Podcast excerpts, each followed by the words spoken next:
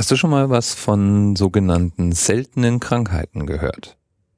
Seltene Krankheiten sind Krankheiten, die nach der Definition in der gängigen Praxis eines Allgemeinmediziners höchstens einmal pro Jahr vorkommen.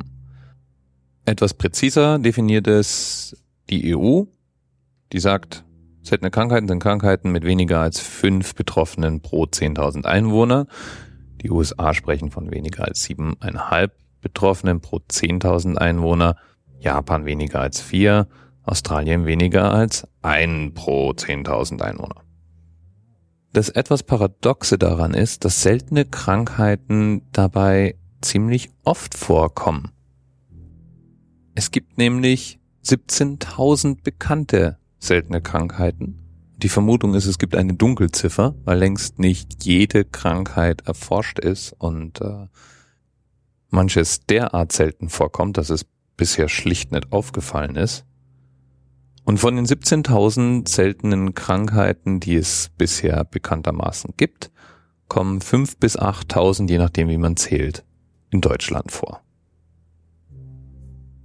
Seltene Krankheiten sind für Betroffene natürlich in aller Regel ein Riesenproblem. Einmal sind Ärzte nicht besonders geübt darin, die zu diagnostizieren. Das heißt, wer mit den Symptomen einer seltenen Krankheit zum Arzt geht, wird vermutlich erstmal fehldiagnostiziert oder zu vielen Experten geschickt und es ist gar nicht so leicht, der Sache auf die Schliche zu kommen. Das zweite Problem ist der Markt. Es ist so, dass besonders wenn spezielle Behandlungen notwendig werden, natürlich für die Pharmaindustrie Medikamente, die für viele Menschen geeignet sind, viel interessanter zu produzieren sind als solche, die nur für Einzelne geeignet sind. Die horrenden Kosten, die entstehen, um ein Medikament zu entwickeln, wollen ja auch irgendwie wieder reingeholt werden.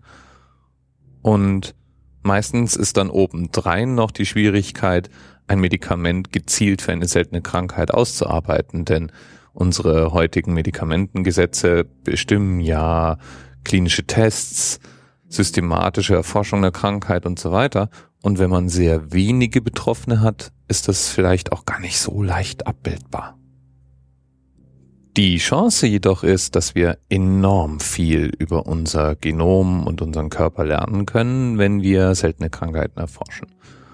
Und genau deswegen gibt es eine Organisation, die sich der Erforschung und Aufarbeitung dieses Wissens widmet, das Office of Rare Diseases Research, ORDR, das äh, inzwischen auch regelmäßig tagt und systematisch aufarbeitet, was wir über seltene Krankheiten wissen und die Erforschung und die Arzneimittelentwicklung in dem Bereich fördert.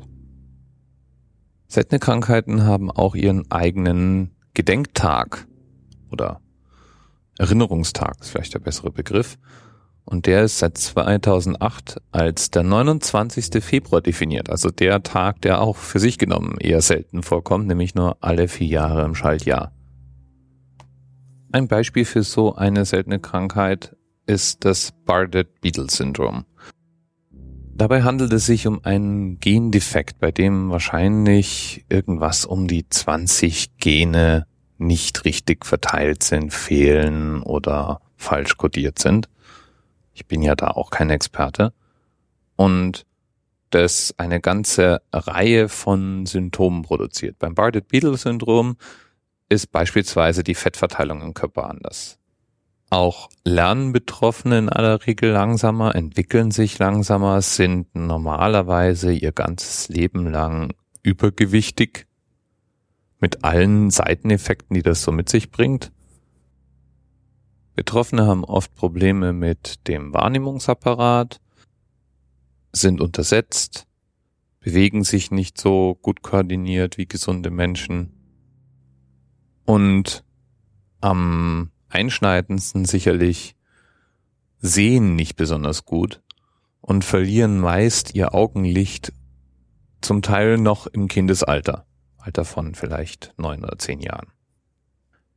Bardet-Biedl-Patienten werden oft mit zusätzlichen Gliedmaßen geboren, also einem zusätzlichen kleinen Finger oder einem zusätzlichen kleinen Zeh. Das übrigens auch etwas ist, was gar nicht so selten vorkommt. Das heißt, wenn ein Kind mit einem zusätzlichen Finger oder Zeh auf die Welt kommt, ist es noch kein Zeichen für Bardet Beetle. Es ist eher umgekehrt, wenn man Bardet Beetle hat, ist es sehr wahrscheinlich, dass man mit einem zusätzlichen Zeh oder Finger auf die Welt gekommen ist. Dieser zusätzliche C war auch das, was mich heute auf diese Episode gebracht hat und über seltene Krankheiten sprechen ließ.